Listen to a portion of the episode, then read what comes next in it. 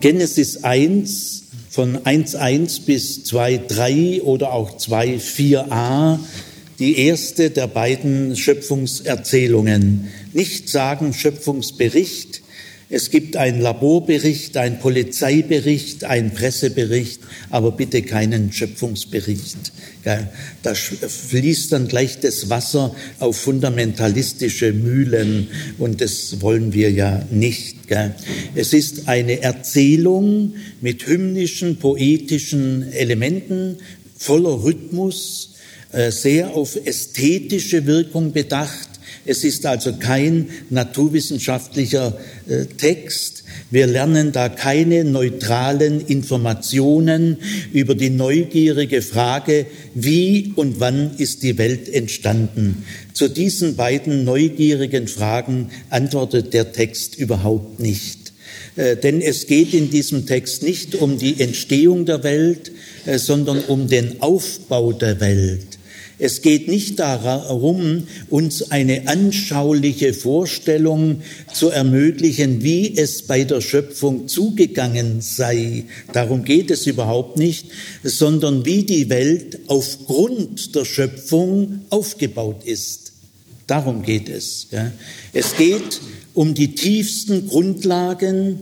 Es geht nicht um die Entstehung der Welt, sondern um die Wirklichkeit der Welt nicht gesellschaftspolitisch, kulturell, das bleibt völlig ausgeklammert, äh, sondern die Wirklichkeit der Welt, soweit der Schöpfer Setzungen, Grundkonstanten in diese Welt eingebaut hat, die für alle Zeiten auf allen Erdteilen, in allen Kulturen und für alle Menschen immer gelten werden, solange die Erde besteht.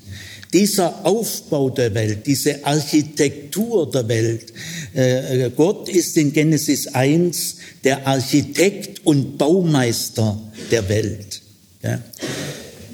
Das Wie der Schöpfung wird überhaupt nicht berührt und bleibt in einem vollkommenen Geheimnis. Das würden wir eh nicht begreifen. Äh, Gott als Schöpfer der Welt zu bekennen, heißt zugleich die große Begrenztheit unserer Erkenntnis zu bekennen. Wer Gott als den Schöpfer bekennt, bekennt damit, dass er intellektuell die Schöpfung nicht begreifen kann. Es geht in Genesis 1 um das Unbegreifliche, das allem Begreiflichen zugrunde liegt. Zunächst äh, die Überschrift, im Anfang schuf Gott Himmel und Erde. Diese Überschrift äh, will sie ein bisschen charakterisieren, ist schlicht, klar, kurz, majestätisch, ohne Unsicherheit. Es wird nichts begründet, es wird nichts abgeleitet. Es steht schlicht und feierlich, majestätisch da. Im Anfang schuf Gott Himmel und Erde. Im Anfang ist also qualitativ gemeint, Archä, Anfang im Griechischen nicht im Sinne der Archäologie, das ist modern. Archäologie entsteht erst um 1800, sondern im Sinne der Architektur, im Sinne der Fundamente. Ich beginne ein Gebäude mit dem Fundament. Und das Fundament bleibt immer die Grundlage des Gebäudes.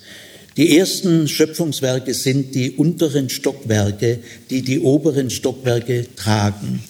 Diese äh, sechs äh, Schöpfungswerktage und diese acht Schöpfungswerke sind nicht einfach sechs oder acht Perlen wie auf einer Perlenschnur, es sind Stockwerke, die aufeinander aufbauen.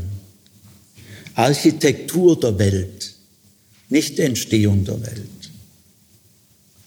Also die Überschrift im Anfang meint, Gott schuf als Grundlage von allem Himmel und Erde.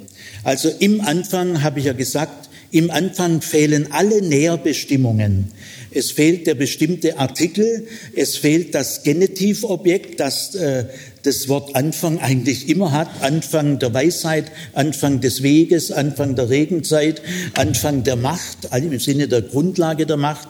Also es fehlt der bestimmte Artikel, es fehlt das Genitivobjekt und äh, der, der, die Formulierung im Anfang ist betont an den Anfang gesetzt.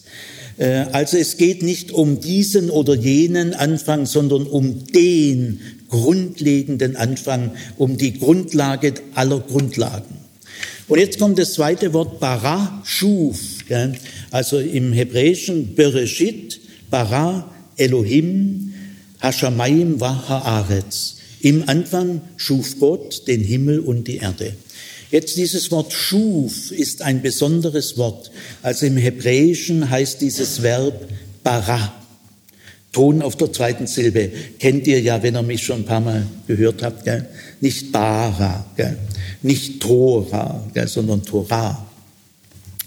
Dieses Wort ist eine künstliche Schaffung äh, innerhalb der israelitischen Religionsgeschichte. Es gibt zu dem Verb bara keine Parallele in einer anderen altorientalischen Sprache. Das Wort wurde nur in Israel entwickelt. Es kommt 46 Mal im Alten Testament vor.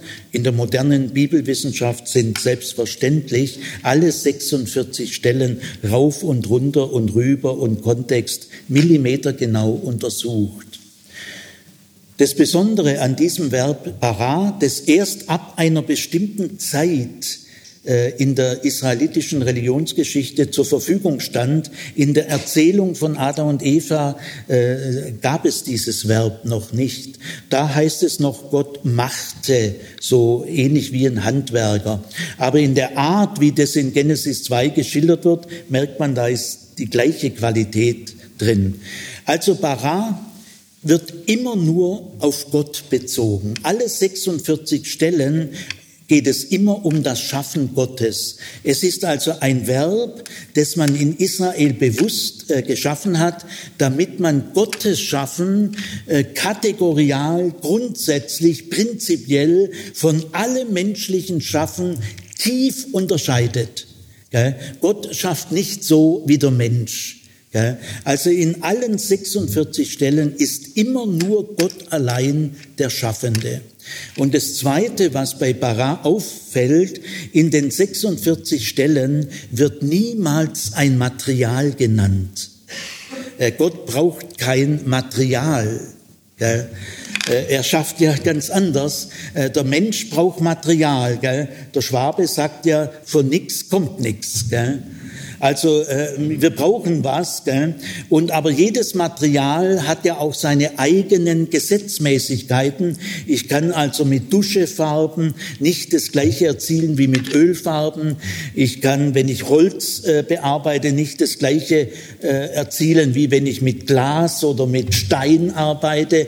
Also alle Materialien haben ihre Eigengesetzlichkeit und damit schränken sie ja die Möglichkeiten des Handwerkers oder des Baumeisters ein. Aber Gott verwendet kein Material, niemals. Gell? Im zweiten Schöpfungstag, wenn wir drauf kommen, und Gott machte das Firmament. Ja, da hätte ich mal zwei Fragen. Erstens mal, wie? Wird nichts gesagt, gell? würden wir eh nicht begreifen. Und aus was? Ja, Nein, das ist kein Material. Woher kommt die Materie? Ja, dazu sagt Genesis 1 gar nichts. Gell? Also viele neugierige Fragen gehen am Text völlig vorbei und Genesis 1 lässt viele Fragen offen, bewusst. Gell? Ist deswegen nicht fest verklammert mit einer bestimmten, äh, mit einem bestimmten Weltbild oder einer bestimmten Ideologie oder Weltanschauung. Im, Im Blick auf ein fixes Weltbild, eine stimmige Gesamttheorie, äh, eine Ideologie äh, ist Genesis 1 erstaunlich offen und lässt viele Fragen offen. Ihr werdet es merken. Aber das Entscheidende ist ganz klar. Also Gott schuf ja, mit diesem Wort bara, ich will mal ganz grundsätzlich geschwind werden. Also ich springe jetzt mal aus der Textinterpretation heraus in die systematische Theologie.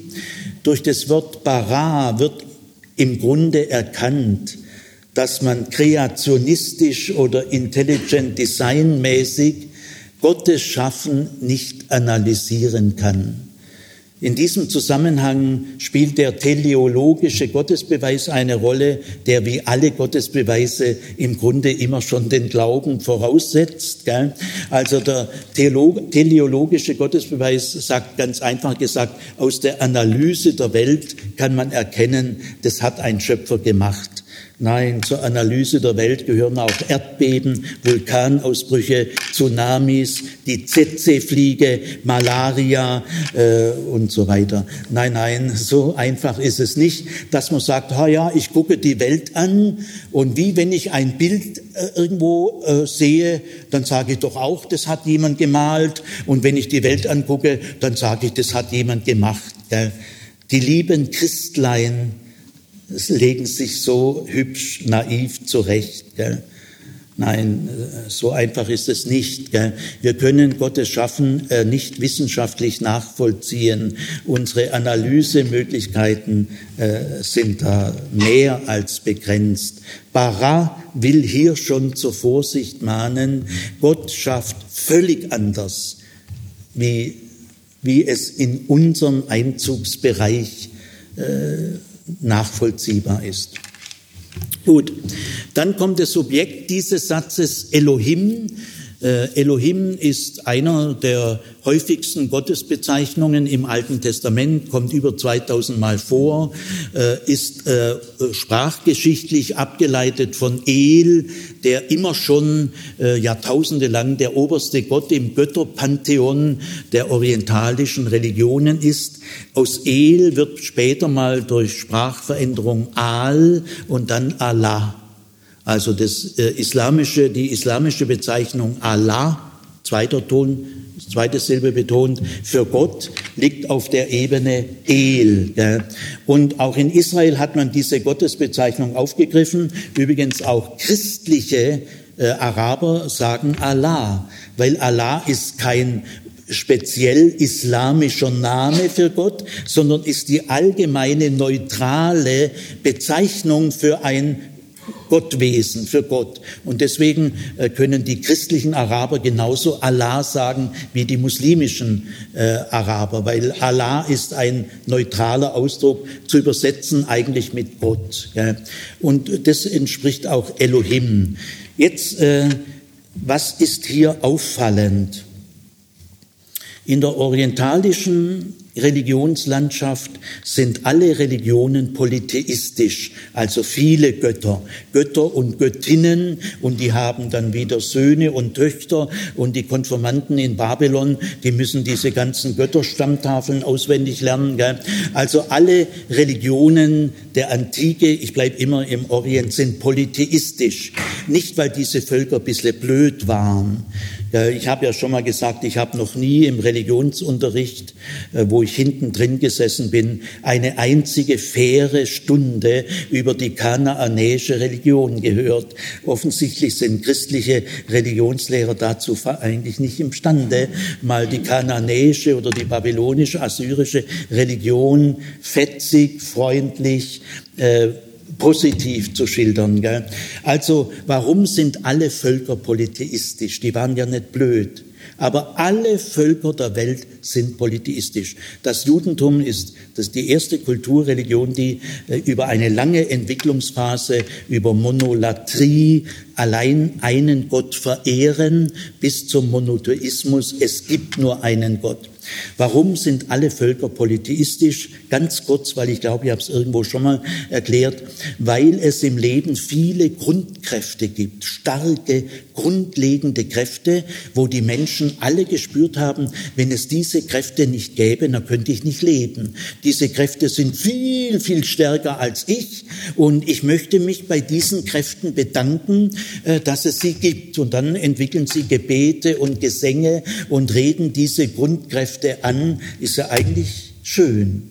Er ist Ausdruck der Dankbarkeit, kann aber auch Ausdruck von Angst sein, weil es gibt ja auch chaotische Grundkräfte, das sind dann so gefährliche Götter. Aber bleiben wir mal bei den positiven, das Licht, die Fruchtbarkeit, das Wachstum, die Gemeinschaft, was äh, ohne Gemeinschaft im Dorf. Gell? Es gibt in der Antike keine Singles, in der Steppe können keine Single leben. Wenn du da nicht deine Sippe hast, bist du verloren. Gell?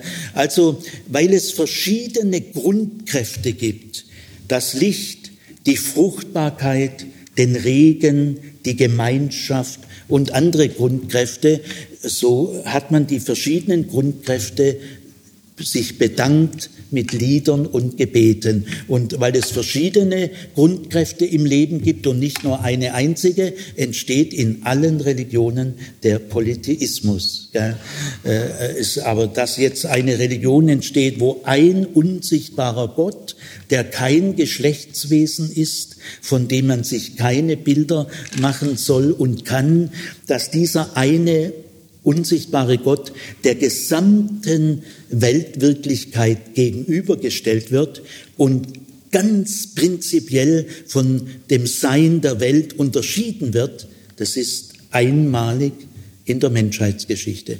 Also in diesem Kapitel 1 ist bereits klar ein Monotheismus vertreten. Es, äh, nur Elohim macht die Welt. Es gibt Religionen, da gibt es verschiedene Schöpfungsgötter, äh, Bereichsgötter, auch für die Schöpfung im ägyptischen Chnum.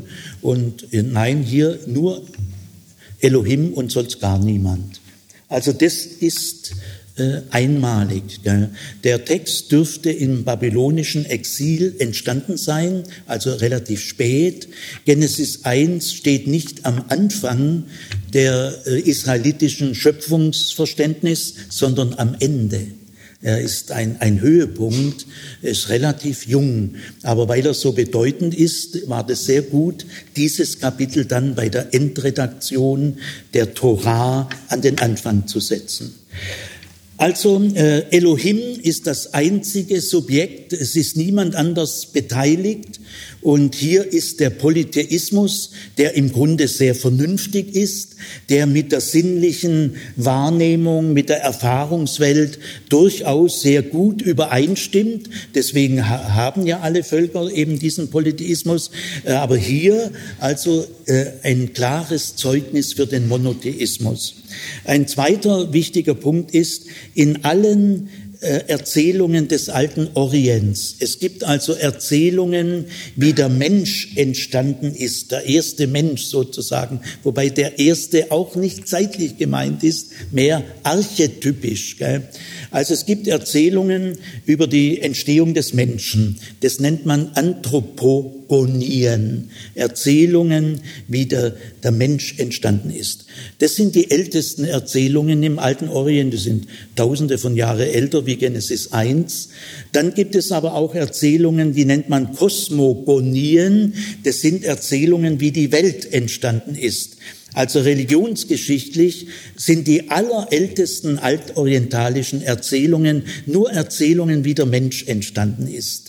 Später kommen Erzählungen dazu, wie die Welt entstanden ist. Und noch später kombiniert man auch beide. Das ist jetzt hier auch der Fall. Die Weltentstehung und die Menschenentstehung werden in einer Erzählung miteinander verbunden und integriert. Das ist rein religionsgeschichtlich ein ziemlich weit entwickeltes Stadium. Jetzt ist aber in allen altorientalischen Kosmogonien und Anthropogonien es immer so, dass auch die Götter selber entstanden sind. Also äh, bleiben wir mal bei den Kosmogonien. Gell? In den altorientalischen Erzählungen, wie die Welt entstanden ist, sie beginnen alle damit, wie sind die Götter entstanden. Und erst wenn alle Götter entstanden sind, dann kommt die Entstehung der Welt. Das ist überall so. Äh, der ägyptische Sonnengott, der schießt sozusagen den Vogel ab, der erzeugt sich nämlich selber. Aber auch er entsteht. Gell? Und man kann daran erkennen, dass die mythische äh, Sicht der Dinge nicht zu einer wirklichen Transzendenz äh, vorstoßen kann, dass Gott nicht mehr ein Teil dieser Welt ist, der Schöpfung ist, nicht mehr Zeit und Raum unterliegt, sondern kategorial von der Schöpfung äh, verschieden ist. Er ist in keiner Weise verwandt mit der Schöpfung. Diesen Gedanken äh, kann, können die Mythen der Völker nicht entwickeln. Sie die Götter bleiben selber in Zeit und Raum gebunden. Es gibt die Geburt der Götter, die Entstehung der Götter, die Entstehung der Welt und die Entstehung des Menschen. So ist es in allen Fällen, die wir kennen im alten Orient. Äh, dieser Text erzählt nicht, wie ist Elohim entstanden? Nein, das ist völlig klar. Die Frage ist äh, völlig äh, unangemessen. Oder wo wohnt Elohim? Ja, nix. Das äh, ist für unser Begreifen sowieso, das, äh, darüber äußert sich der Text nicht, weil das ist außerhalb jeder sinnlichen Wahrnehmung.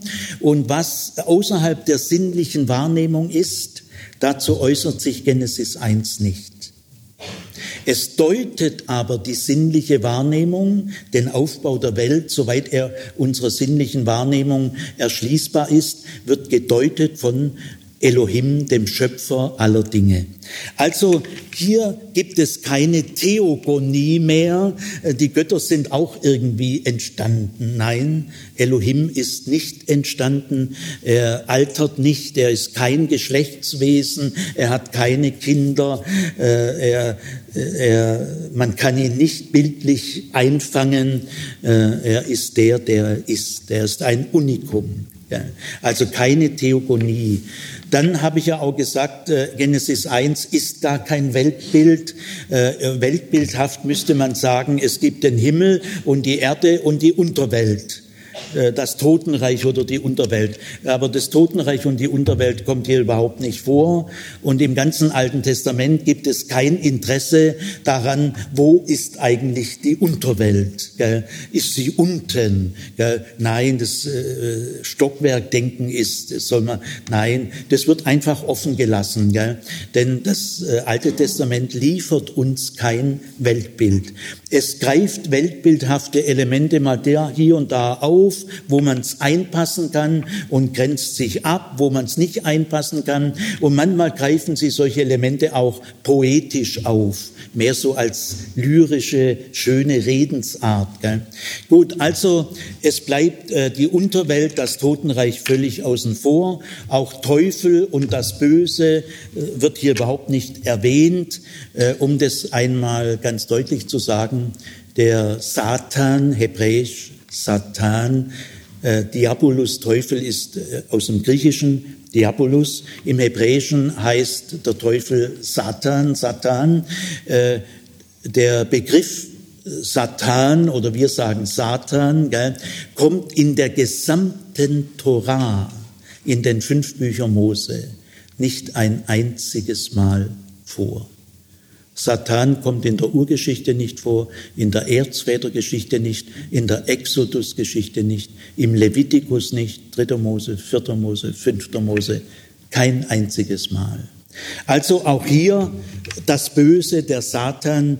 Also wenn einer so umfassend äh, eine, ein Weltbild, eine Gesamttheorie der gesamten Welt und Wirklichkeit, nein, das liefert Genesis 1 nicht.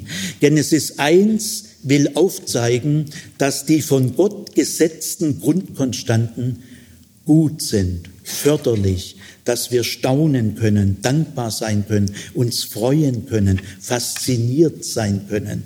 Der Text will nicht neutral über die Entstehung vor irgendwann äh, berichten, sondern der Text möchte zum Staunen führen, äh, zur Freude, zur Dankbarkeit und zur Faszination, dass die Grundlage aller Grundlagen gut ist, äh, förderlich, fürsorglich, der Baumeister der Welt deckt uns den Tisch, uns, den Tieren und Menschen, uns, den Lebewesen, den Geschöpfen. Das ganze Gebäude dieser Welt ist auf die Lebewesen hin konzipiert und vom Menschen her ist alles gesehen. Also naturwissenschaftlich ist hier nicht mal ein halber Satz, gell? ist auf einer völlig anderen Ebene. Gut, also im Anfang schuf Elohim äh, Himmel und Erde. Himmel und Erde nennt man literaturwissenschaftlich ein Merismus. Ein Merismus ist äh, dann gegeben, wenn man das Ganze durch zwei polare Ausdrücke, die sich ein bisschen gegenüberstehen, äh, zum Ausdruck bringt. Also das Ganze, man ausdrückt in zwei Polen. Zum Beispiel Mann und Frau ist auch ein Merismus, Tag und Nacht und so weiter. Und hier Himmel und Erde. Es gibt im biblischen Hebräisch kein Wort für das Ganze. Also wir Deutschen können sagen, die Wirklichkeit. So ein Wort gibt es im Hebräischen nicht. Oder das All oder das Sein. Also solche Wörter, solche Begriffe äh, gibt es im Hebräischen, der Bibel nicht, im heutigen natürlich schon, äh, weil die Bibel nicht die sinnliche Wahrnehmung verlässt. Ja? Warum verlässt sie die sinnliche Wahrnehmung nicht? Vermutlich, weil sie starke Sorgen hat, dass in der Abstraktion zu wenig Leben steckt, zu wenig Gott. Die, sie spüren die Gefahr, dass man, wenn man in die philosophische Abstraktion geht, dass da natürlich, wir würden jetzt als moderne Wissenschaftler sagen, viel gewonnen werden kann, ganz bestimmt. Aber die biblischen Schreiber spüren, da kann auch ganz schön viel verloren werden. Und das äh, lässt sie zögern. Gell? Also äh, es gibt, die Griechen haben Kosmos, gibt es im Hebräischen nicht. Äh, der Hebräer sagt Himmel und Erde. Bei beiden kann man was sehen. Sie können den Himmel sehen. Himmel meint mal, wenn man es englisch formuliert, Sky, nicht Heaven. Es gibt dann im Laufe des Alten Testaments, dann fangen langsam Stellen an, dass der Himmel jetzt nicht kosmologisch gemeint ist, also sinnliche Wahrnehmung, diese Himmelswölbung, ja, die ist hier gemeint mit Himmel, die wir alle, seit wir kleine Kinder sind und das Licht der Welt erblickt haben, sehen wir diese leuchtende, strahlende, glänzende äh, Wölbung, diesen Baldachin, gell? der ist hier mit Himmel gemeint. Und äh, der andere Pol unserer Lebenswelt, unserer sinnlichen Wahrnehmung ist die Erde. Also mit Himmel und Erde ist mit diesen beiden Begriffen alles erfasst, was wir bis heute sinnlich wahrnehmen. Äh, wenn wir in die Welt hinausschauen, egal von woher und in welchem Jahrhundert oder Jahrtausend, wir sehen den Himmel und die Erde. Gut, also äh, damit wird jetzt ausgedrückt, äh, der Schöpfer hat alles geschaffen. Hier ausgedrückt im Rahmen der sinnlichen Wahrnehmung, nicht naturwissenschaftlich zu verstehen, nicht ideologisch zu verstehen, äh, nicht als Weltbild oder als Weltanschauung, sondern als eine langjährige geläuterte Erfahrung, der jeder Mensch zustimmen kann. Himmel und Erde. Gut, das ist also dieser schlichte, majestätische Satz. Er ist die Überschrift und er ist auch in gewisser Weise inhaltlich die Summe vom ganzen Kapitel. Jetzt äh, steigen wir in den Text ein, Vers 2, drei äh, kurze Sätze äh, ohne Adjektiv. Ach, das will ich auch noch sagen, in der, in der Überschrift kein Adjektiv. Im Anfang schuf Gott Himmel und Erde. Jetzt kommen, kommt ein Vers mit drei Sätzen, sehr geheimnisvoll. Ich übersetze ihn aus dem Hebräischen. Und die Erde war Wüste, ist kein Adjektiv, sondern ein Substantiv. Und die Erde war Wüste und Leere. Und Dunkelheit, Finsternis über der Urflut.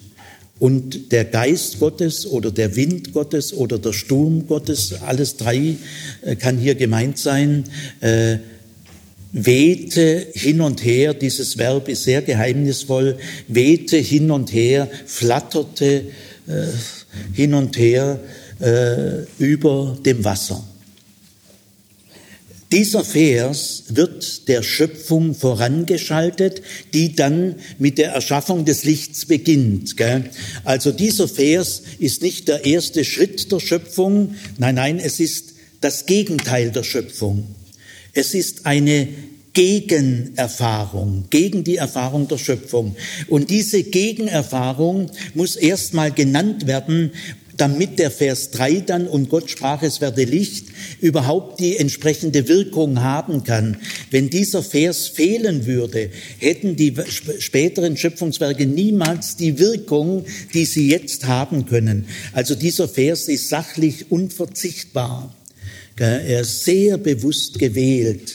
Sehr kurz, gell? Und die Erde war Wüste und Leere und Finsternis über der Urflut und der Wind Gottes wehte hin und her über dem Wasser. Dieser Vers 2 beginnt mit dem Wort und, aber wir müssen ihn von der Überschrift ganz weit wegrücken.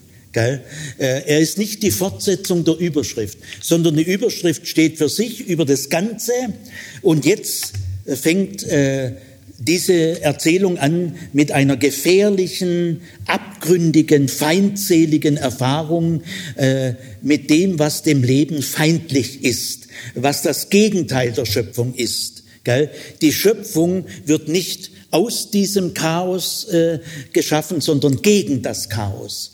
Gegen das Chaos kommt die Schöpfung.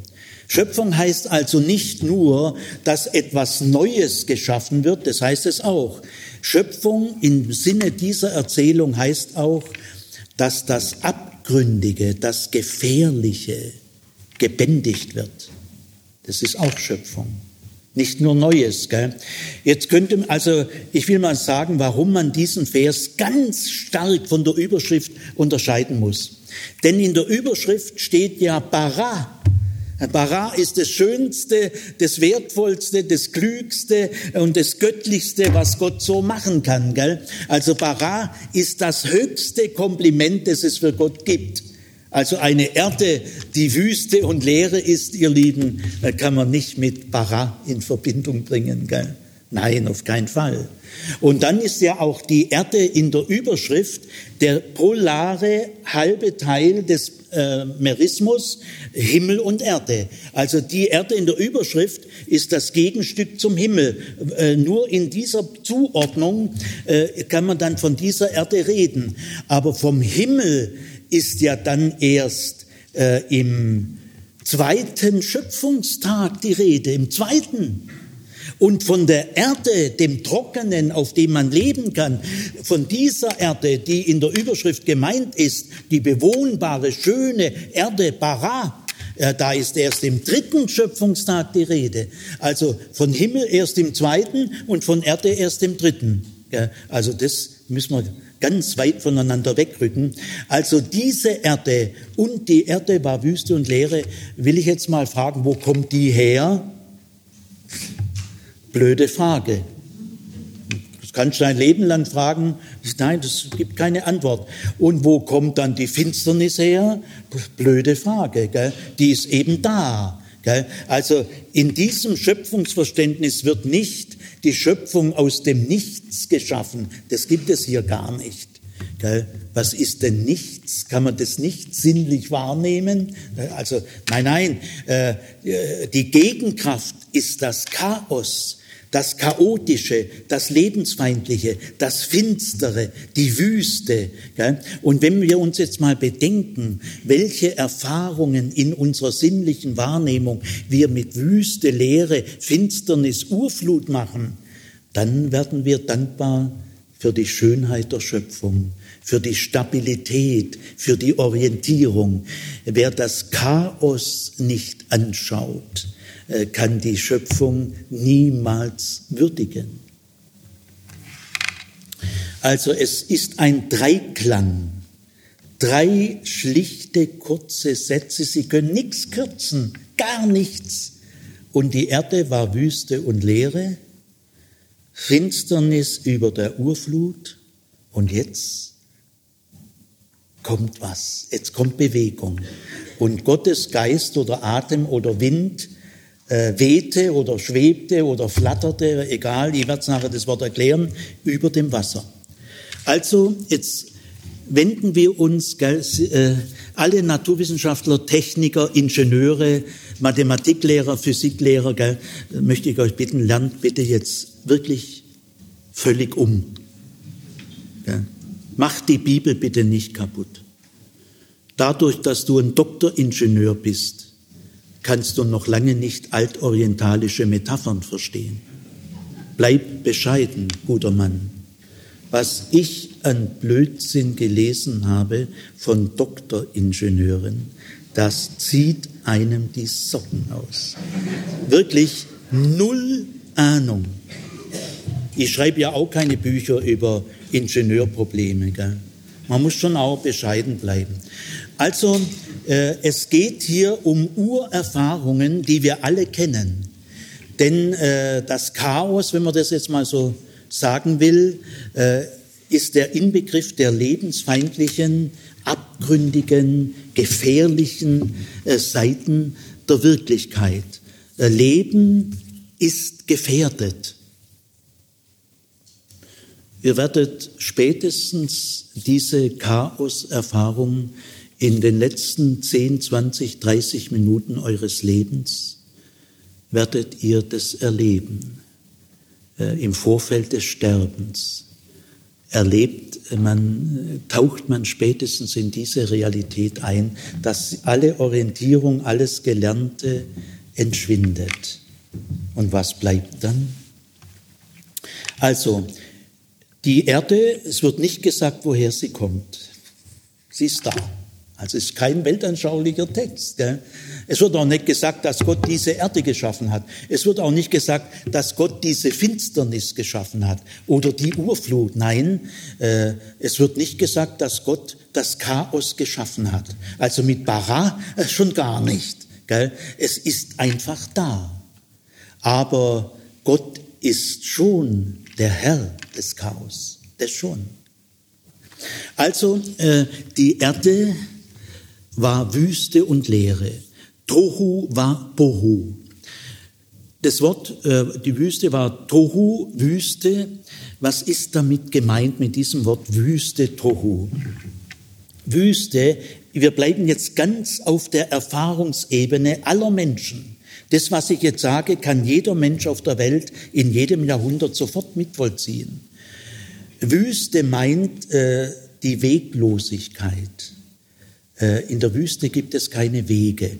Der, der Kerngedanke des Begriffes Wüste ist, du hast keine Wege mehr.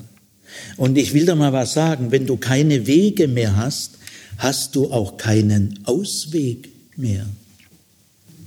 Weil manchmal brauchst du dringend einen Ausweg, den hast du aber in der Wüste auch nicht. Weil in der Wüste ist die Weglosigkeit.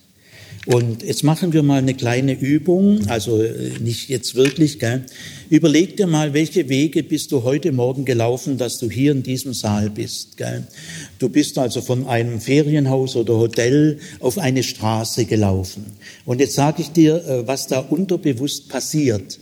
Immer wenn du auf einem Weg läufst, auf einer Straße, dann weiß dein Unterbewusstsein, ja, das haben Menschen mal angelegt, diese Straße.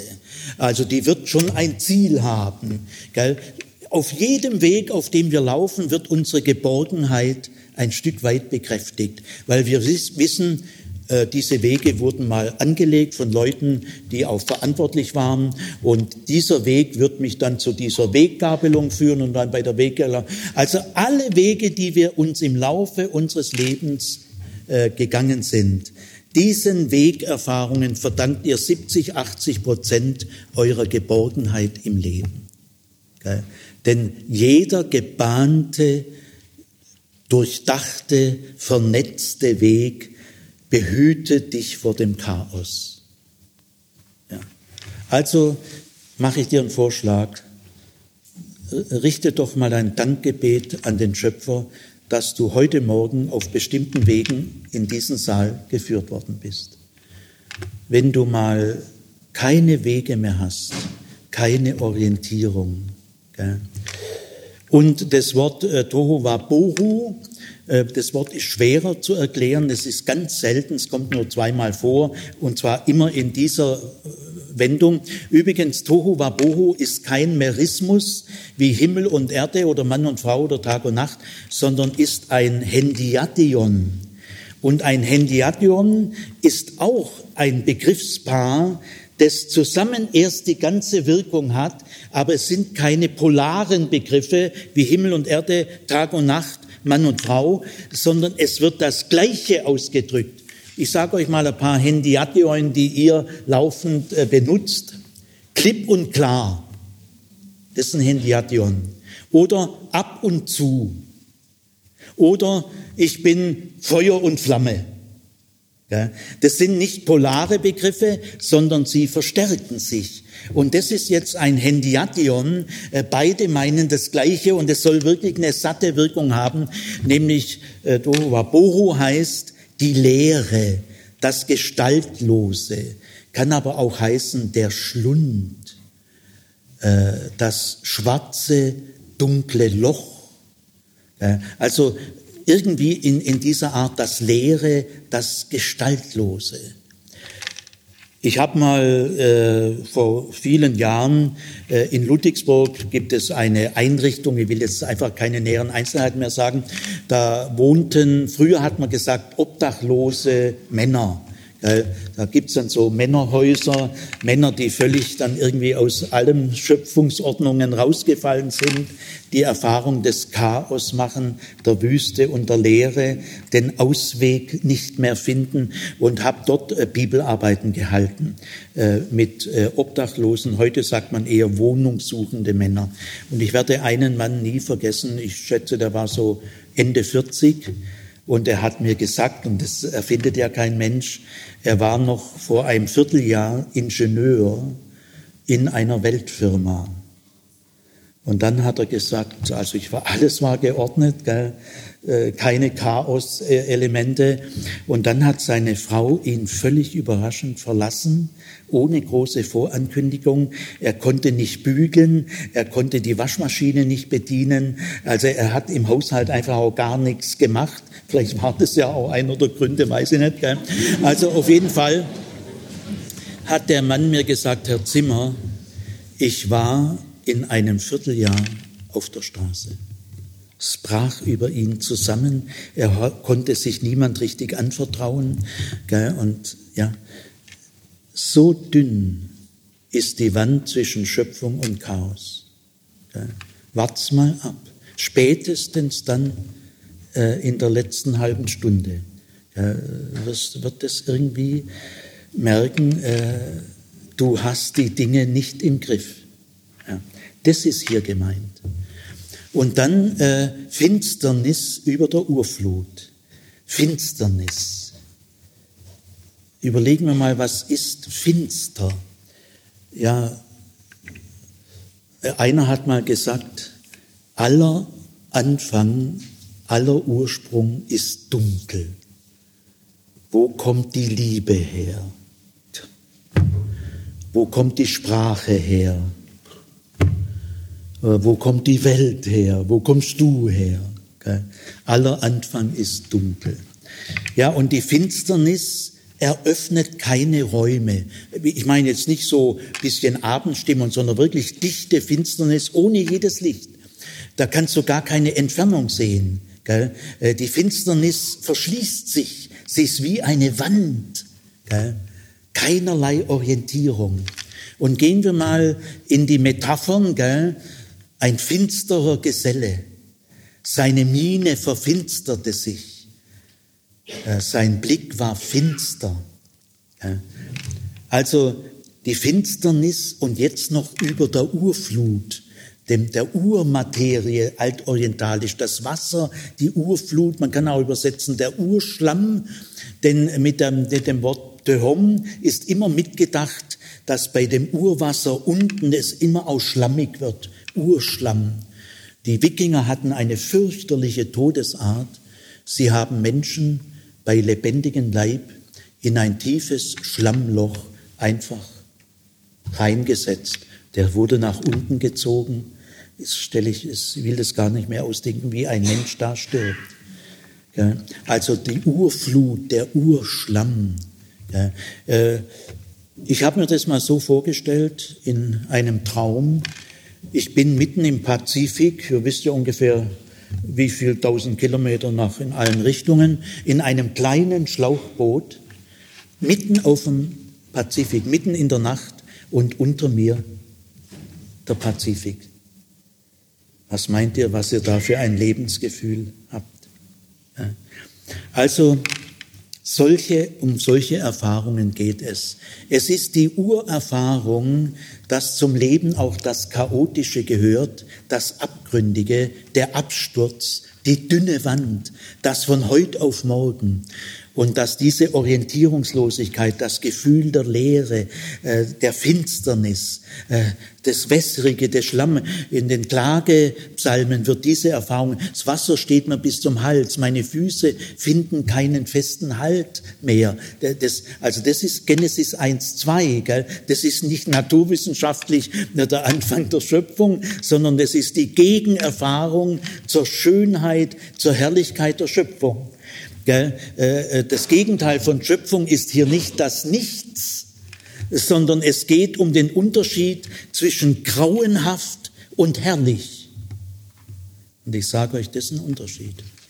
Ich habe im Dezember und Januar das Grauenhafte erlebt. In der Erblindung von 12 Prozent auf zwei. Ja, das ist grauenhaft. Darf ich euch sagen?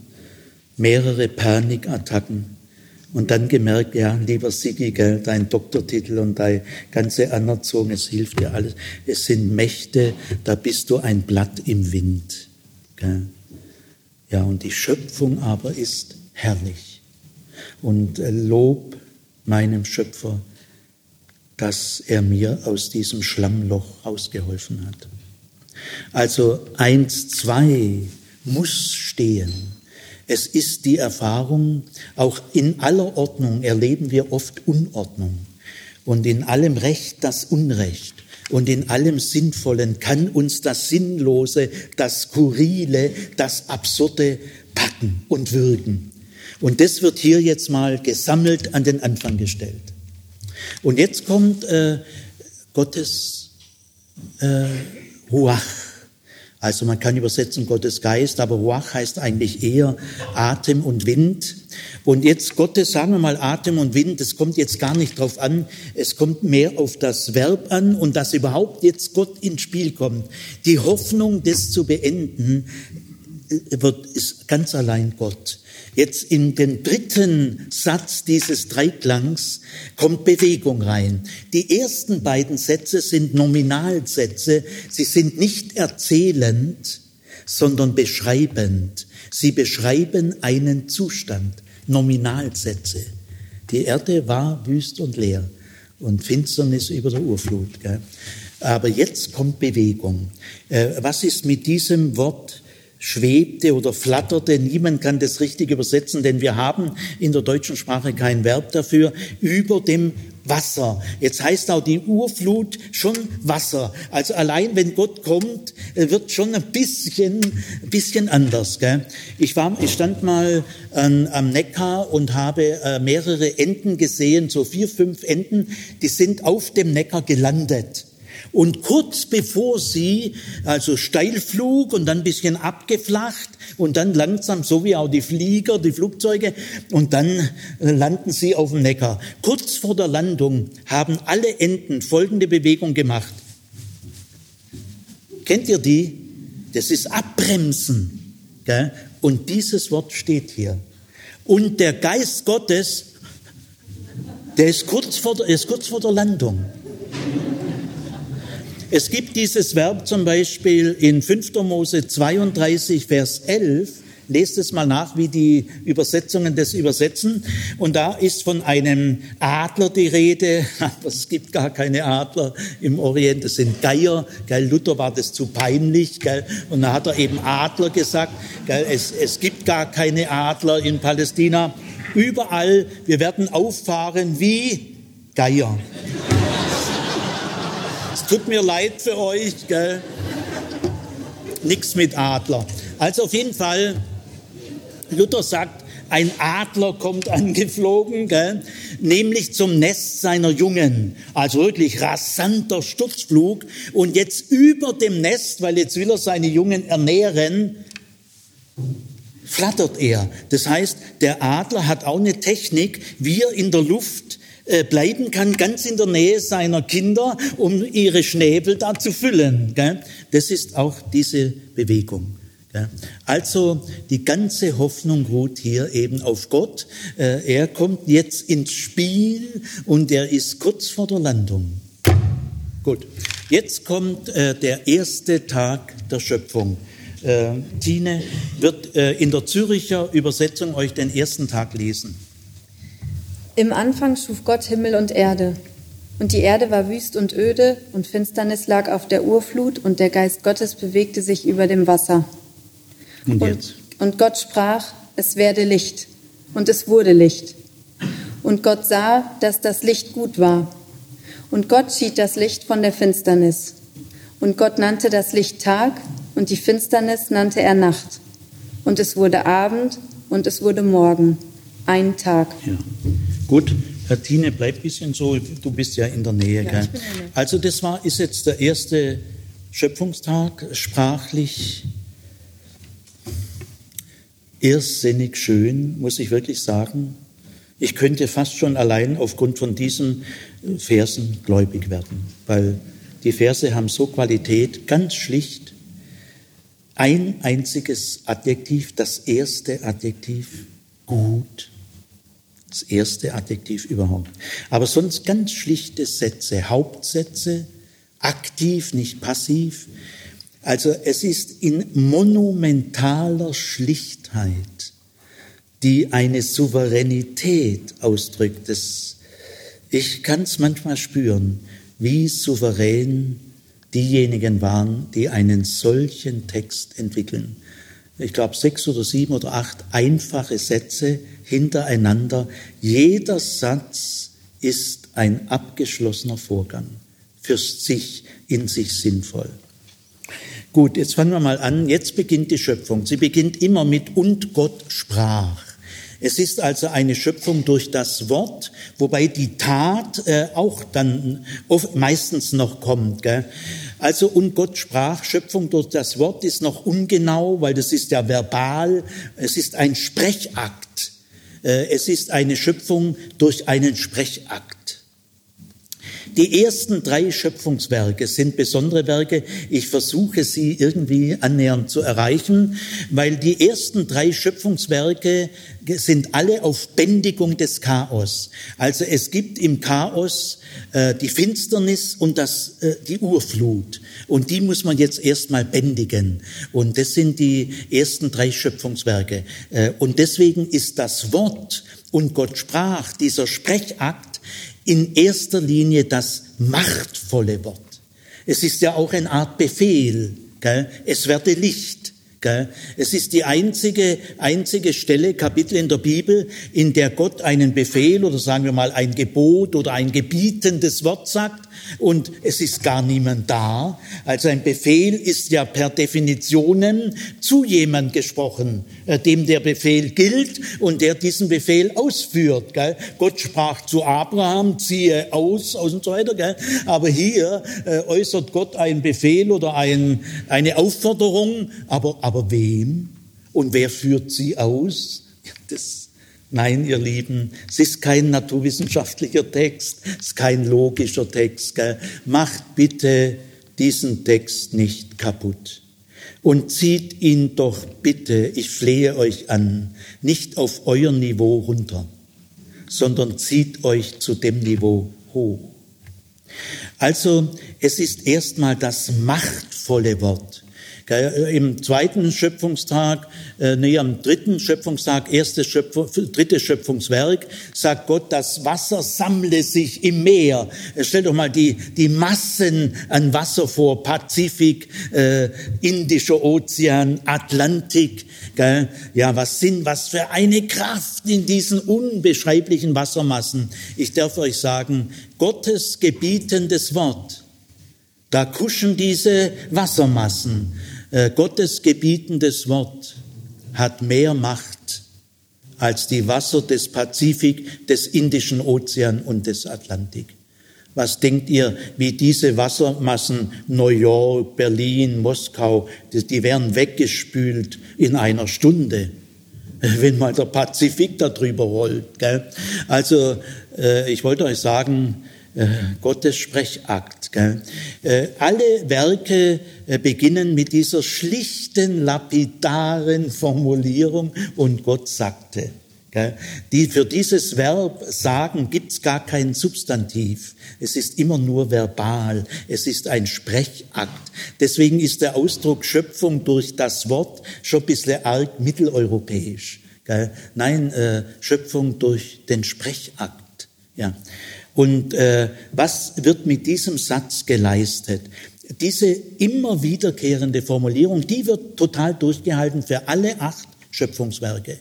Äh, die will das Verhältnis zwischen dem Schöpfer und der Welt, der Wirklichkeit, Himmel und Erde äh, klarstellen. Wie verhält sich äh, der Schöpfer zu seiner Schöpfung? Das soll in diesem Satz schon mal ganz schön geklärt werden. Erstens einmal, der Schöpfer hat keine Mühe mit seiner Schöpfung. Er schwitzt nicht.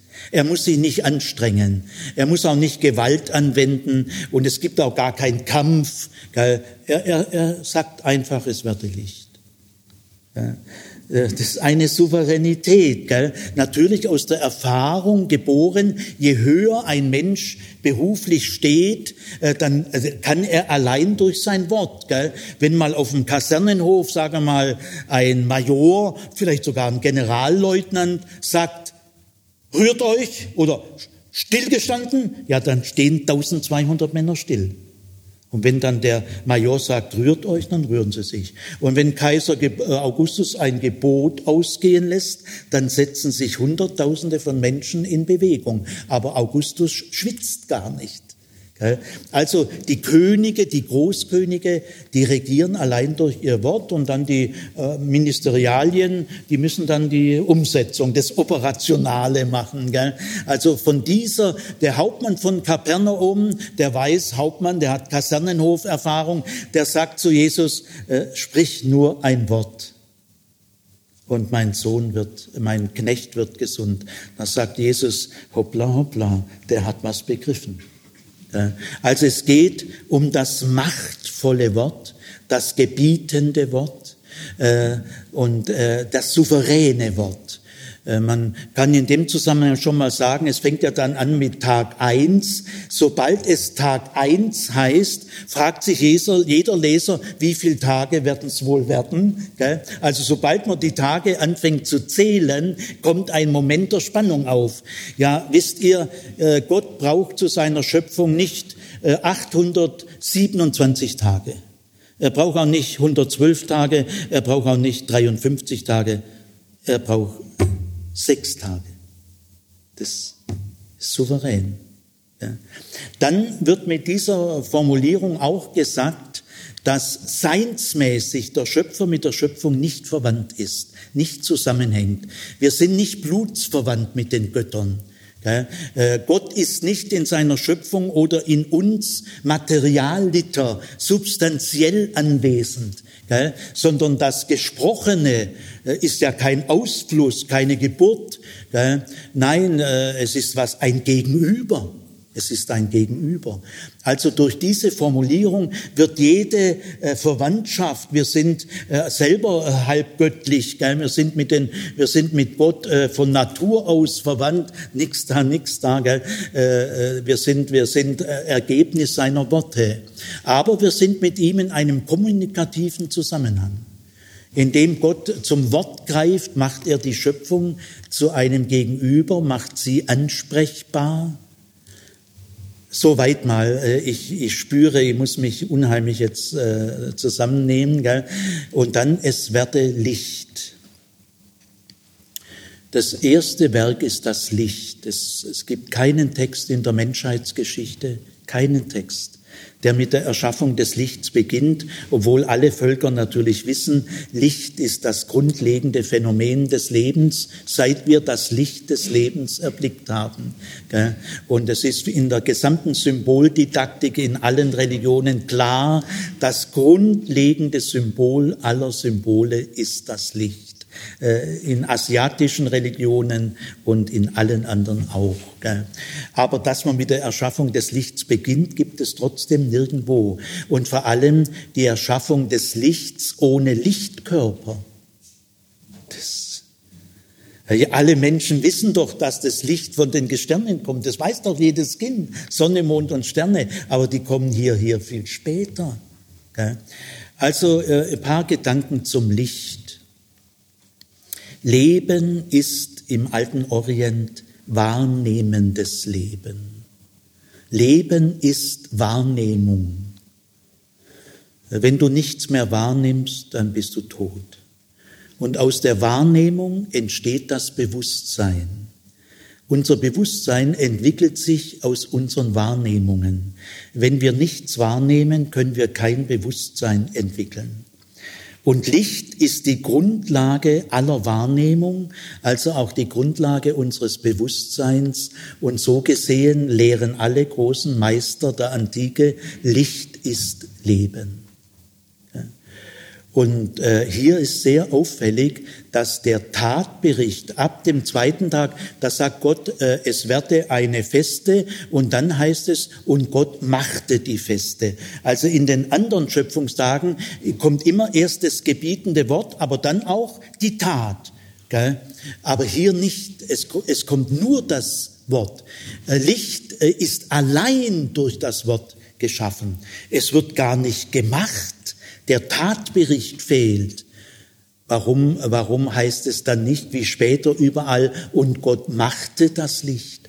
Ja, weil man das Licht gar nicht machen muss, weil es ist schon da, denn Gott ist das Licht. Licht ist sein Kleid, sein Angesicht leuchtet. Und die Herrlichkeit des Herrn umleuchtete die Hirten auf dem Feld, die Doxa, die Herrlichkeit sein Strahlen, sein Glanz.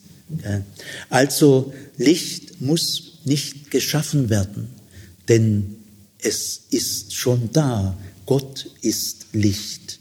Ich will mal ganz kühn sagen, immer wenn wir Licht sehen, sind wir von Gott umfangen.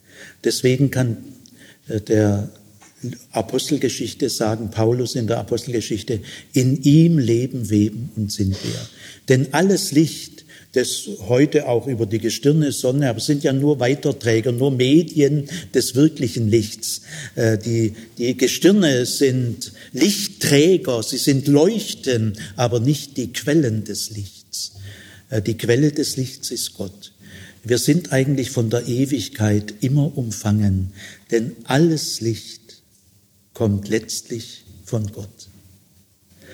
Dann ist auch äh, sehr schön, wie es dann heißt, und Gott sah das Licht, dass es gut war. Das ist die Würdigungsformel und, sah, und Gott sah, dass es gut war. Äh, also Gott schaut das Geschaffene an, äh, er würdigt es, er äh, es ist nicht achtlos, es ist eine tiefe Begegnung zwischen Schöpfer und seinem Geschöpf. Und Gott sah das Licht, dass es gut war. Später heißt es immer nur, und Gott sah, dass es gut war. Und Gott sah, dass es gut war. Und am Ende, und Gott sah, dass es sehr gut war. Aber nur beim Licht wird das Wort Licht nochmal wiederholt. Und Gott sah das Licht, dass es gut war. Also das Licht ist etwas ganz Besonderes. Das große Geschenk wir leben und weben, umgeben von Licht.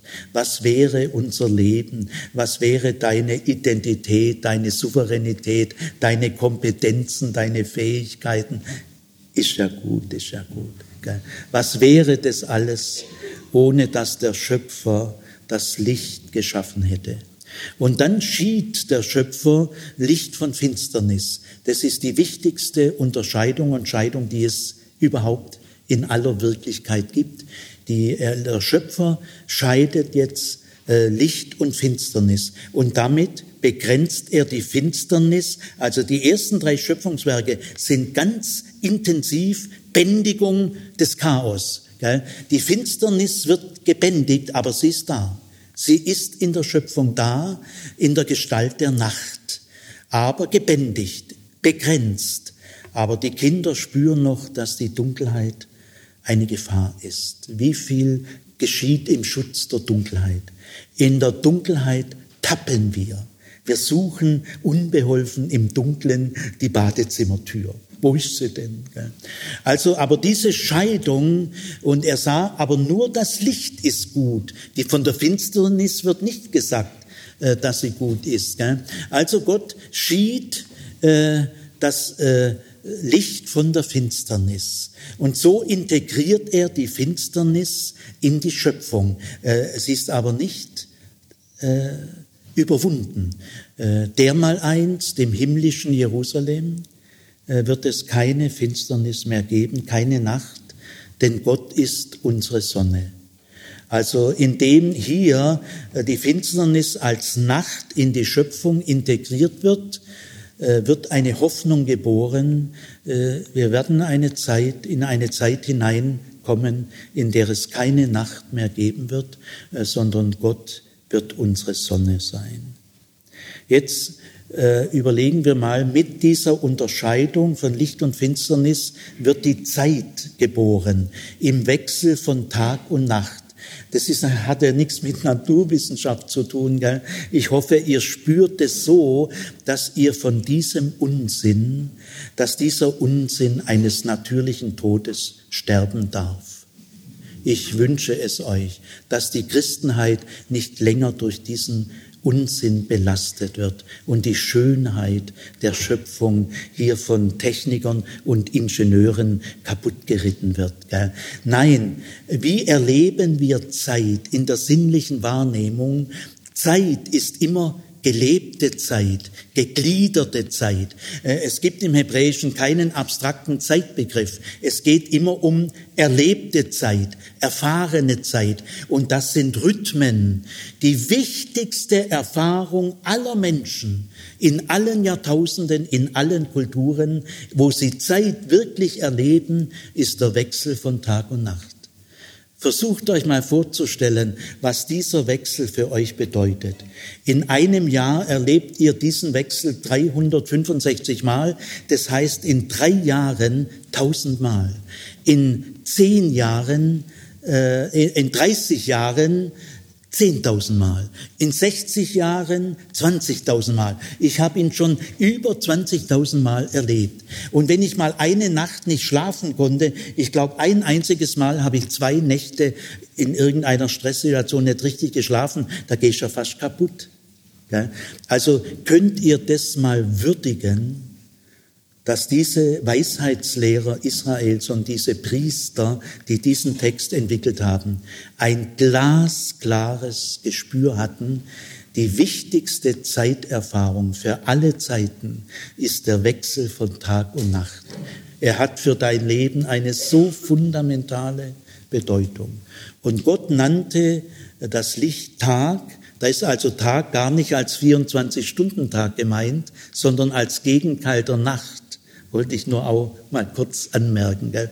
weil unser deutsches Wort Tag ist ja doppeldeutig. Wir unterscheiden zwischen Tag und Nacht.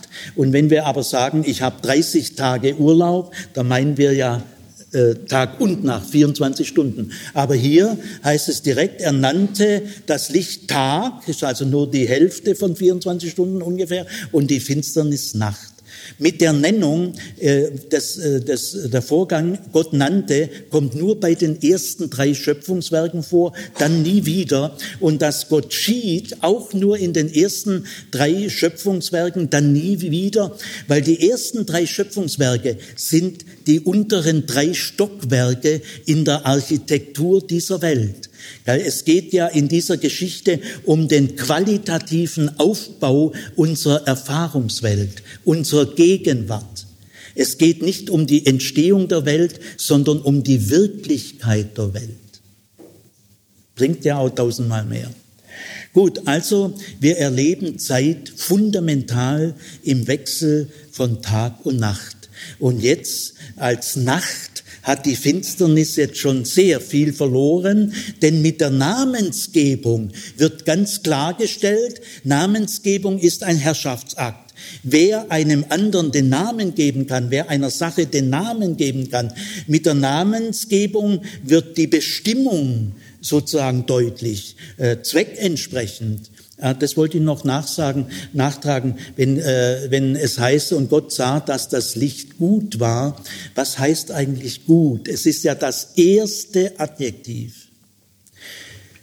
Gut heißt im Hebräischen immer auch schön.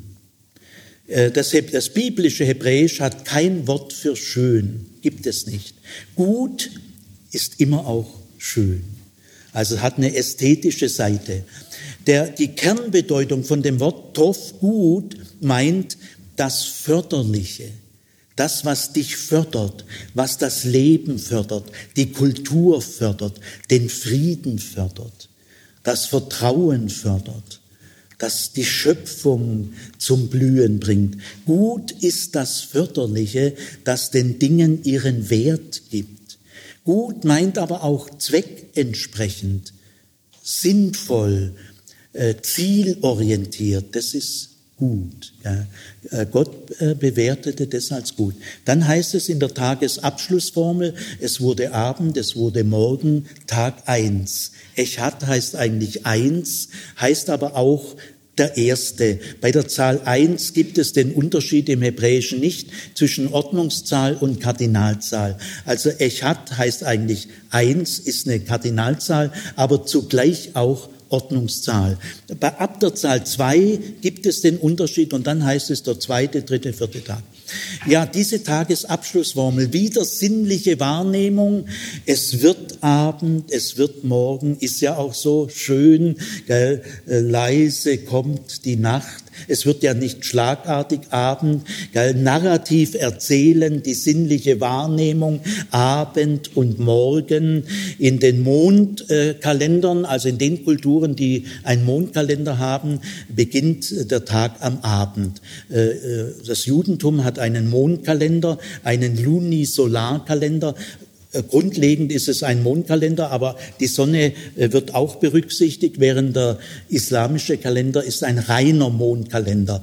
Aber auch im Judentum hat der Mond eine tiefere Bedeutung kalendarisch wie die Sonne und deswegen beginnt der Schabbat am Abend. Aber auch kosmologisch gesehen wäre es nicht gut, wenn äh, es wird Tag und dann endet der Tag in die Nacht. Äh, das könnte man ein bisschen chaotisch äh, missverstehen. Nein, äh, aus dem Abend wird der Morgen. Mit dem Abend ist natürlich auch die Nacht gemeint und mit dem Tag, mit dem Morgen auch der folgende Tag. Aber wunderschön schlicht, narrativ geschehen, es geschieht. Je, jeder Morgen ist ein Schöpfungsmorgen. An jedem Morgen erleben wir den Sieg des Lichtes über die Finsternis. Also soweit der erste äh, Schöpfungstag. Nur weil der, der erste Schöpfungswerk das Licht ist, kann es ja überhaupt äh, zur Tageseinteilung kommen und dadurch auch zur Tageszählung und damit ein Moment der Spannung. Gell? Wie viele Tage werden es wohl werden? Ja, nur sechs. Gell? Also er, er schwitzt nicht. Und wenn es heißt, dass der Schöpfer am siebten Tag ruht, ist nicht gemeint, dass er ausruht. Es ist ein feierliches, ein festliches Ruhen. Gell? Nicht ausruhen. Der Schöpfer ist nicht erschöpft. Jetzt gehen wir zum zweiten Schöpfungstag. Und Gott sprach, es werde eine Feste inmitten des Wassers, und sie scheide Wasser von Wasser. Und Gott machte die Feste und schied das Wasser unter der Feste vom Wasser über der Feste. Und so geschah es. Und Gott nannte die Feste Himmel. Und es wurde Abend und es wurde Morgen. Ein zweiter Tag. Wunderbar. Also zweiter Schöpfungstag ist uns am fremdesten. Gell? Müssen wir jetzt sehr aufpassen, nicht weltanschaulich verstehen. Gell? Es geht hier, es ist kein Weltbild und äh, nicht naturwissenschaftlich verstehen. Gell? Es geht nicht darum, dass wir eine anschauliche Vorstellung bekommen sollen, wie die Welt entstanden ist. Das wissen wir nicht. Das ist ein Geheimnis und äh, dieser Text will nicht anschaulich machen, wie die Welt entstanden ist, sondern er will die wichtigsten Grundkonstanten der Schöpfung uns bewusst machen, in einer sehr überlegten Reihenfolge. Das Grundla die Grundlage von allem ist das Licht und damit die Zeit. Jetzt geht es um die Entstehung des Raumes. Also die zweite Grundkonstante unserer menschlichen Lebenswelt, Erfahrungswelt ist der Raum. Äh, sag nochmal der Wortbericht, und Gott sprach. Es werde eine Feste inmitten des Wassers. Gut, soweit. Nee. Gott sprach, es werde, so wie er vorhin gesagt hat, es werde Licht, sagt er jetzt, es werde eine Feste, ich werde das Wort gleich erklären, mitten im Wasser.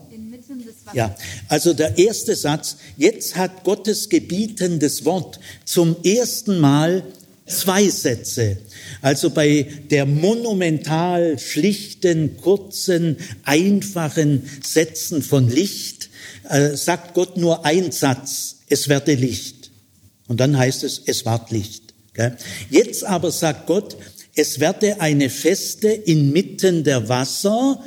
Und jetzt setzt er noch einen Satz dazu, der praktisch eine Erklärung von seinem gebietenden Wort ist.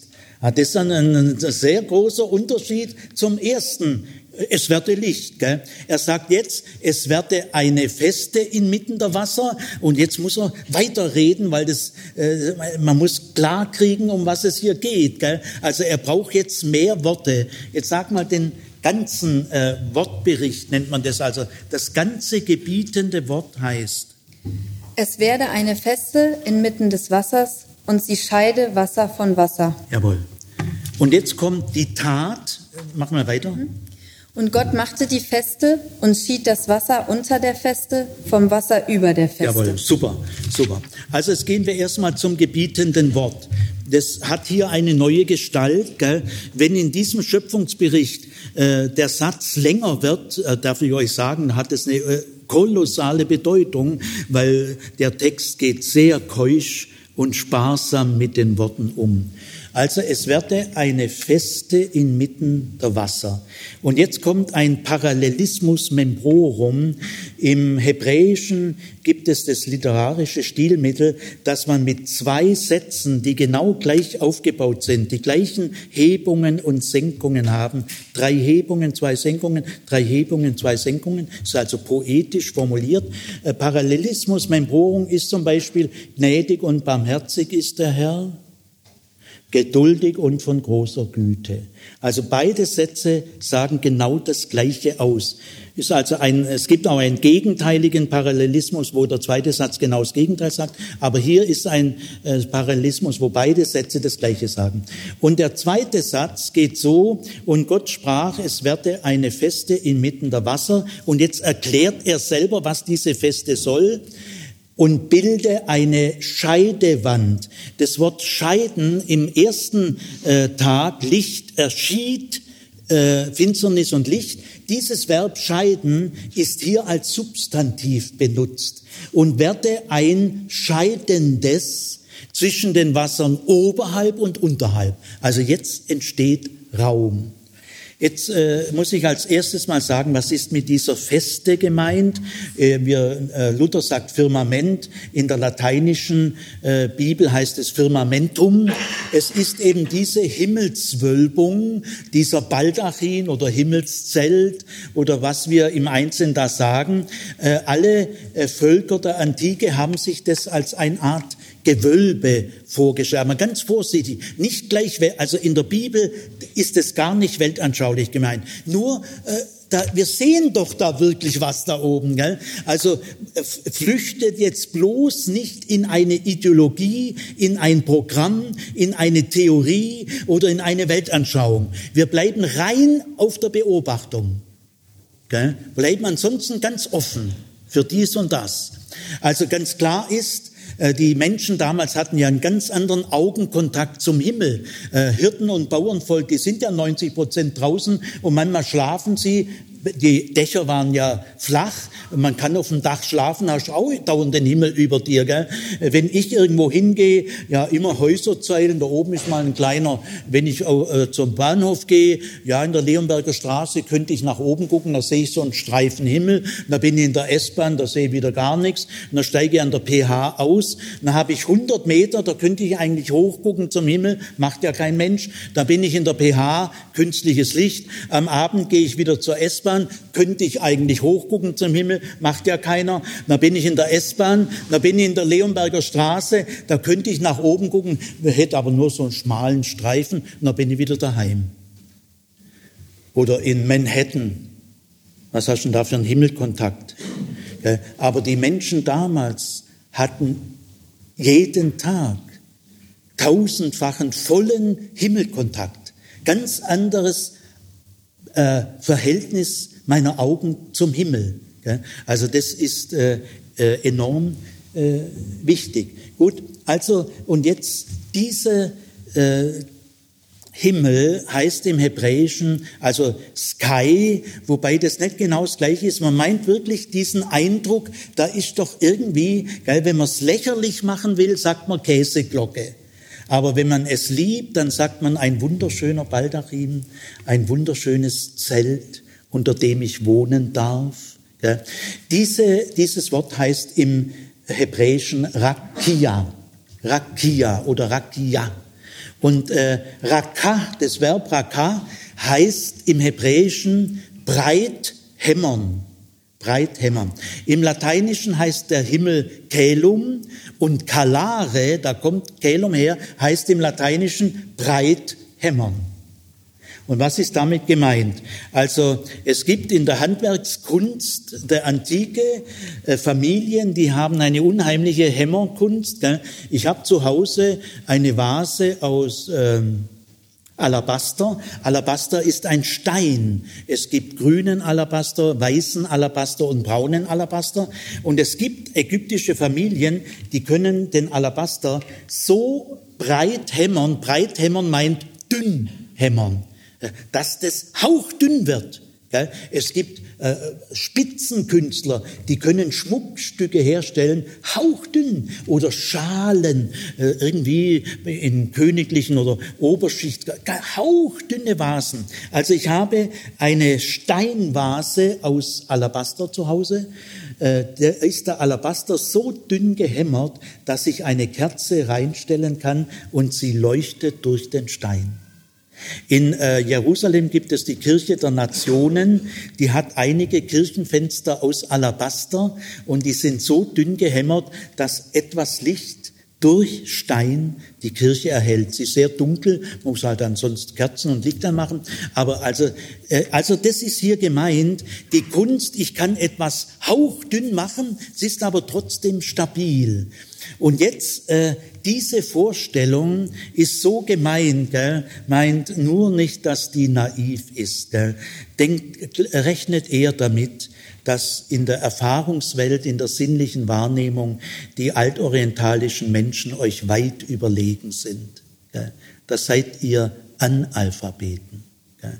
Also es ist so gemeint, äh, wir schauen doch, wir Hirten und Bauern, gell, wir müssen mal in die Zeit, wir schauen doch ständig nach oben. Das ist die Raumerfahrung. Wir schauen nach oben. Und damit haben wir, so entsteht die Raumerfahrung.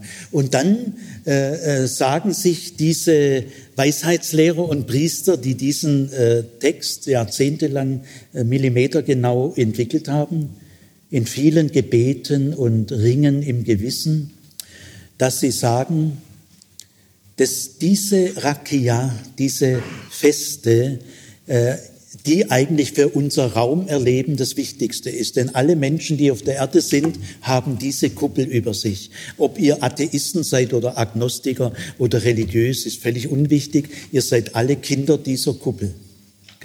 Und euer behagliches Lebensgefühl von Kindheit an hängt mit dieser Kuppel zusammen. Ob ihr es glaubt oder nicht, ist unwichtig.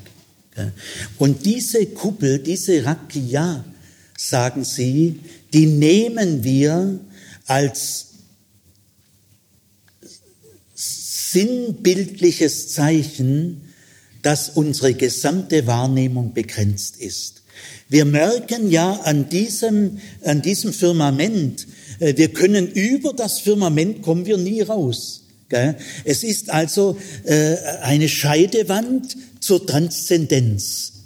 Nicht, nicht naturwissenschaftlich gemeint und nicht ideologisch gemeint, weltbildhaft, sondern nur äh, unsere Sinne kommen nie über das hinaus, was wir hier sehen. Das ist sozusagen auch die Grenze unserer Wahrnehmung. Stimmt ja bis heute. Und deswegen nennen sie das auch als Inbegriff da hier endet unsere sinnliche Wahrnehmung und was oberhalb ist, es heißt hier die Wasser oberhalb und die Wasser unterhalb. Und jetzt werdet ihr aber merken, über die Wasser oberhalb wird nichts mehr gesagt. Und bei der Überschrift äh, im Anfang schuf Gott Himmel und Erde ist mit Himmel nur das Wasser unterhalb gemeint, der Raum unterhalb, der ja dann frei wird, weil das Wasser sich im Meer sammelt. Was oberhalb ist, ist Spekulation, äh, ist Klimbim. Äh, außerhalb unserer sinnlichen Wahrnehmung sagen wir nichts mehr. In dem ganzen Text wird kein Piep über oberhalb. Manche sagen dann später im Alten Testament ist eine Art Himmelsozean, aber andere sagen, nee, das ist Blödsinn. Äh, Regen kommt ja aus den Wolken. Also das ist uninteressant.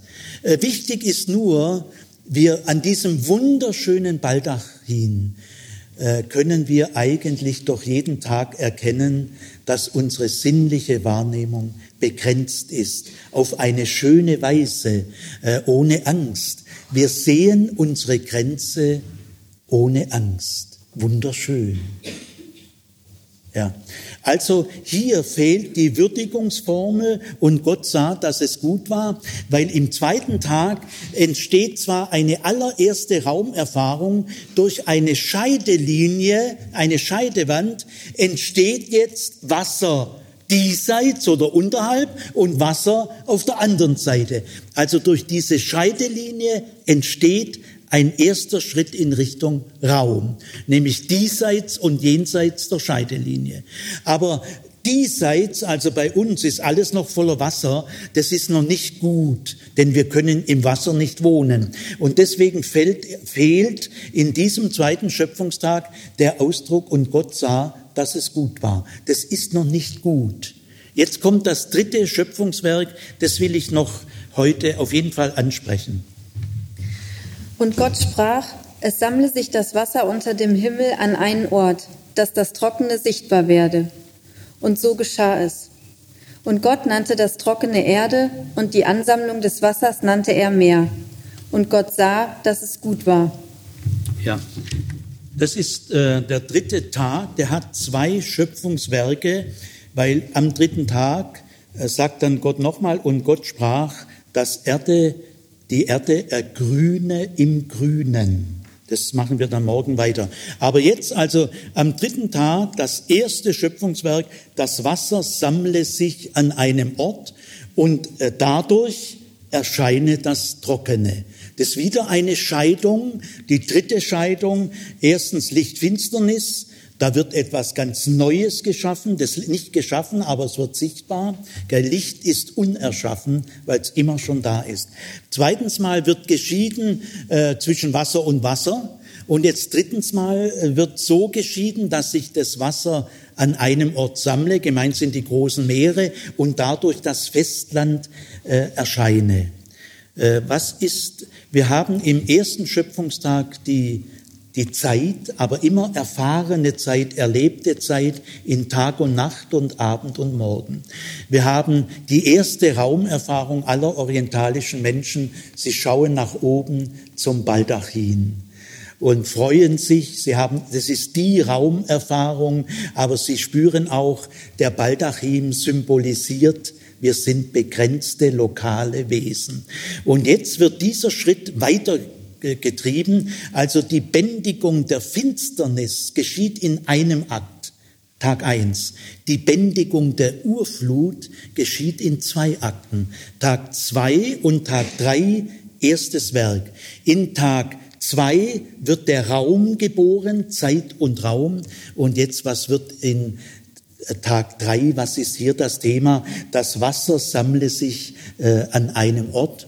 Ich will mal euch ein Beispiel erzählen. Ich war mal in Karlsruhe-Dullach, da habe ich Freunde und Verwandte. Und dann bin ich mal mit irgendwelchen Leuten das Pfinstal äh, hochgefahren. Das, die Pfinz ist ein kleiner, kleiner Fluss, der irgendwie so bei Karlsruhe fließt und im Schwarzwald oben irgendwie beginnt. Und dann sind wir das Pfinztal hochgefahren auf den Schwarzwald, ist nicht weit weg von Karlsruhe-Durlach, vielleicht 20 Kilometer. Dann waren wir oben auf dem Schwarzwald und da war ein erster kleiner Ort, ich weiß nicht mehr, wie der heißt. Und dann hat, hat es hat leicht äh, geregnet, nicht schlimm. Und dann hat mir der Mann, mit dem ich da unterwegs war, mir was äh, Tolles zeigen wollen und ich war auch schwer beeindruckt. Er hat gesagt, Sigi, stell dich mal auf diese Dorfstraße hier, es war eine asphaltierte Landstraße, gell? stell dich mal in die Mitte von dieser Dorfstraße. Jetzt siehst du da Regentropfen, gell, die, die fallen auf die Straße und äh, links von der Mitte äh, gehen die Regentropfen äh, in die Kanalisation links. Und rechts von der Mitte irgendwie gell, gehen sie in die Kanalisation rechts. Und dann sagt er, weißt, guck mal, diese Regentropfen in der Mitte, die sind oft nur drei Zentimeter auseinander. Gell? Aber diese Regentropfen gehen in den Atlantik und die ins Schwarze Meer. Denn äh, diese Dorfstraße ist die Wasserscheide zwischen Rhein und Donau. Da war ich schwer beeindruckt. Gell? Jetzt will ich mal da weitermachen. Was zieht denn die Wassertropfen nach links und nach rechts? Die Erdgravitation, die Schwerkraft. Und das, diese geniale Entdeckung, einziger Text der Menschheitsgeschichte, in diesem Text wird glasklar erkannt, unsere Lebenswelt, unsere Erfahrungswelt, unsere sinnliche Wahrnehmung hat drei grundlegende Stockwerke. Äh, die Zeit, der Raum und die Gravitation. Denn die Kraft, die das Wasser nach unten zieht, ist die Schwerkraft die Erdanziehung. Und das ist meisterhaft. Das gilt bis heute. Diese ersten drei Schöpfungswerke bestimmen unser Leben jede Minute.